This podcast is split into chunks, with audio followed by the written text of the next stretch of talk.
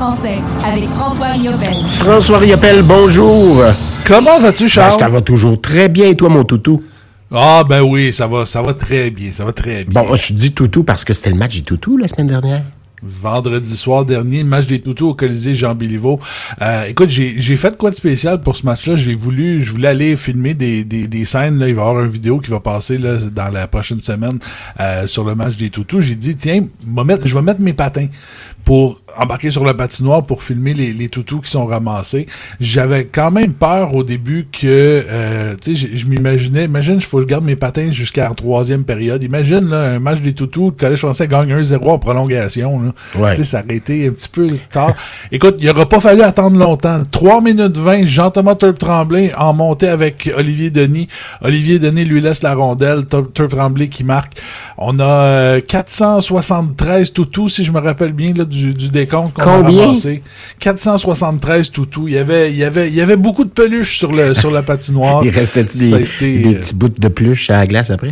Non, les, les, les, jeunes, euh, les, les, jeunes de une, une, jeune équipe de brossards, je pense que c'était des, des pee okay. euh, de, de brossards qui étaient là pour euh, ramasser tout ça sur la patinoire. On fait un bon travail, ça n'a pas trop, ça a pas trop niaisé non plus, ça a duré peut-être 2-3 minutes.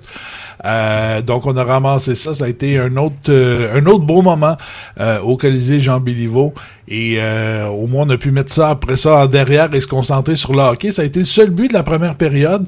pas de but en deuxième période, mais une deuxième période un peu bizarre. J'ai, je me rappelle pas d'avoir vu en quelques, ça fait quoi, ça fait 30 ans que je suis dans le hockey, là. Je me rappelle pas d'avoir vu deux lancers de punition dans la même période.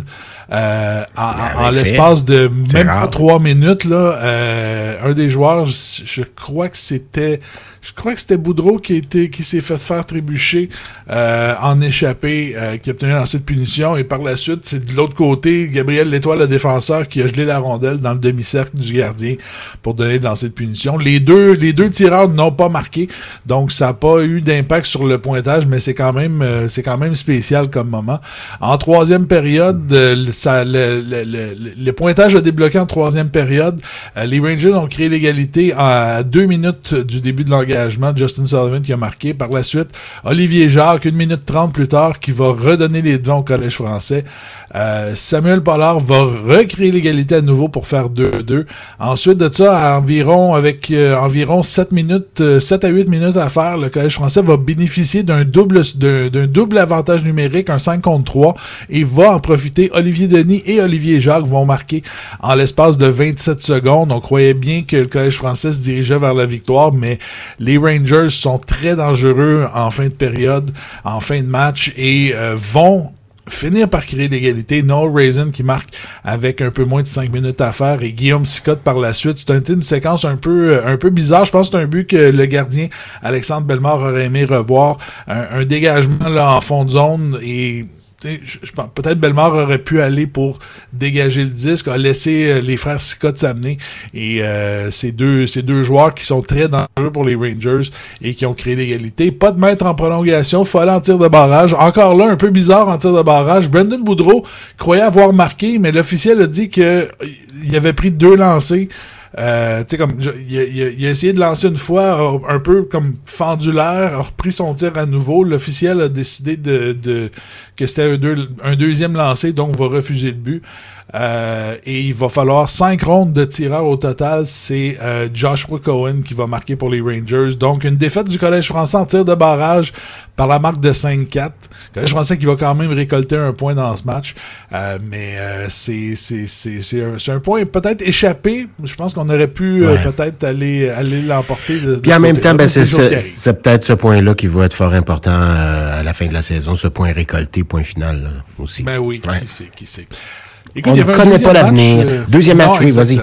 Il y avait un deuxième match dimanche. On était au FM 103.3 pour euh, présenter ce match-là. J'étais là euh, contre l'Everest de la Côte du Sud. L'Everest de la Côte du Sud qui, avant, au début du match, était au premier rang de, de la Ligue junior 3 du Québec. Une équipe très dangereuse et les, euh, le Collège français n'avait pas remporté le, de match encore en deux duels contre l'Everest. Donc, c'était la, la, la, la, commande était de taille pour les la troupe de Pierre Petroni. Euh, ça a vraiment pas été, je pense que ça a probablement été la pire première période, la pire période de hockey que le Collège français a disputé euh, depuis le début de la saison. Euh, pas pas, pas d'intensité. On laissait, on a laissé l'Everest faire à peu près ce qu'il voulait sur la patinoire. L'Everest va prendre les devants 3-0. Alexis Côté, Andy Gagné et Dan Chrétien. Et là, je sais pas qu'est-ce qui s'est dit au deuxième entrée dans la chambre. On a vu une équipe complètement différente. Euh, Jean-Thomas Turp-Tremblay va marquer en désavantage numérique à, 7 minutes 16 en début de deuxième. Et ça, ça a été pour moi le moment tournant du match. Le Collège français va inscrire trois autres buts dans cette période-là pour prendre les devants 4 à 3. Et à un certain moment donné, je suis descendu en bas euh, pendant le deuxième entrée, je suis descendu en bas euh, pour aller voir l'annonceur le, le, maison Cédric Lortier et la, et la marqueuse Lauriane, Lauriane Léger. Et j'entendais ce qui passait dans la chambre de l'Everest. Et là je, vois l'entraîneur de, de l'Everest euh, euh, Simon Labrec c'était à son tour de pas être content. Disons que ça brassait pas mal dans le vestiaire de l'Everest. Et en troisième ben euh, le collège français va rajouter quand même deux autres buts va vraiment a vraiment pris les contrôles du match. Le collège français qui l'emporte une belle victoire de 6-3 dans ce match. Deux buts pour Jean-Thomas Tremblay qui va avoir eu toute une fin de semaine là, Tremblay avec avec trois, trois buts et peut-être deux mentions d'aide, euh, dont le but qui a fait pleuvoir les toutous euh, vendredi. Jean-Simon Hull, Thomas Bourbonnais qui a marqué, Olivier Jacques et Brandon Boudreau également, et deux mentions d'aide également pour Olivier Denis. Donc, euh, une victoire pour Mathis Lacroix-Goulet qui continue quand même son bon travail. C'est une septième victoire pour lui en 13 matchs. Il y a deux blanchissages à sa fiche, une moyenne de 3,31. C'est une, belle une, belle fiche jusqu'à maintenant pour la Croix-Goulet. Donc, une autre victoire. Et cette victoire-là... Ben, On a vaincu l'Everest un peu comme, euh, comment il s'appelait, Sir Edmund Hillary. Oui, exactement. Et ben ça permet au Collège français de prendre le sixième rang, de prendre un peu de distance euh, des Cobras de Terrebonne qui sont septième, là, deux points devant les Cobras. On se rapproche quand même à deux points des Rangers, qui est quand même pas trop mal non plus. Et euh, les, par la suite, ben il y a, y, a, y, a, Granby qui est tout juste, euh, qui est tout près également. C'est très serré encore comme classement. Et euh, avec les derniers matchs du week-end, l'Everest va glisser deuxième temporairement. C'est le VC de Laval qui est premier. Euh, avec 40 points. Les deux ont 40 points, mais le, le, VC a une victoire de plus. Mais tu sais, il y a quand même de position 1 à 7, il y a seulement, en fait, position 1 à 8, il y a seulement 11 points de différence. Donc ça va, euh, ça peut être très serré. Là. Il s'agit de d'une bonne séquence d'une part et d'une mauvaise de l'autre. Comme on a eu un départ en demi-teinte un peu so-so, ben euh, on va se rattraper. Là, on va se ben là, là c'est des matchs à domicile, c'est plus le fun. Puis je pense qu'on commence à avoir un peu l'effet le, de pas avoir la fatigue du voyage. Là, on commence à le voir un peu du Collège français. Et, et, avec tout ça, ben, le Collège français qui est toujours invaincu en temps réglementaire en quatre matchs à domicile cette saison. Donc, euh, c'est de bon augure. On aime ça, ça aussi rapidement. Euh, match en fin de semaine. Oui, un match l'avant-dernier avant la pause des fêtes euh, contre les Prédateurs de Joliette. Les Prédateurs, eux, qui euh, bon, euh, c'est c'est une, saison une saison très difficile. Ils sont ils sont sont douzième, sont avant-dernier là à égalité au nombre de points avec les Flames de Gatineau. donc ça, il y a un seul duel entre les deux équipes, c'est le Collège français qui l'a emporté 4 à 1. Donc ce sera à, à surveiller les donc contre les Prédateurs de Joliette. Ça peut quand même être un, un, un match piège pour le Collège français.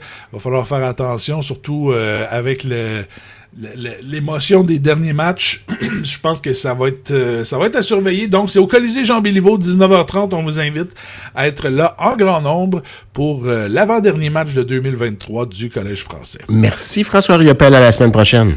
Bon week-end Charles. Bye.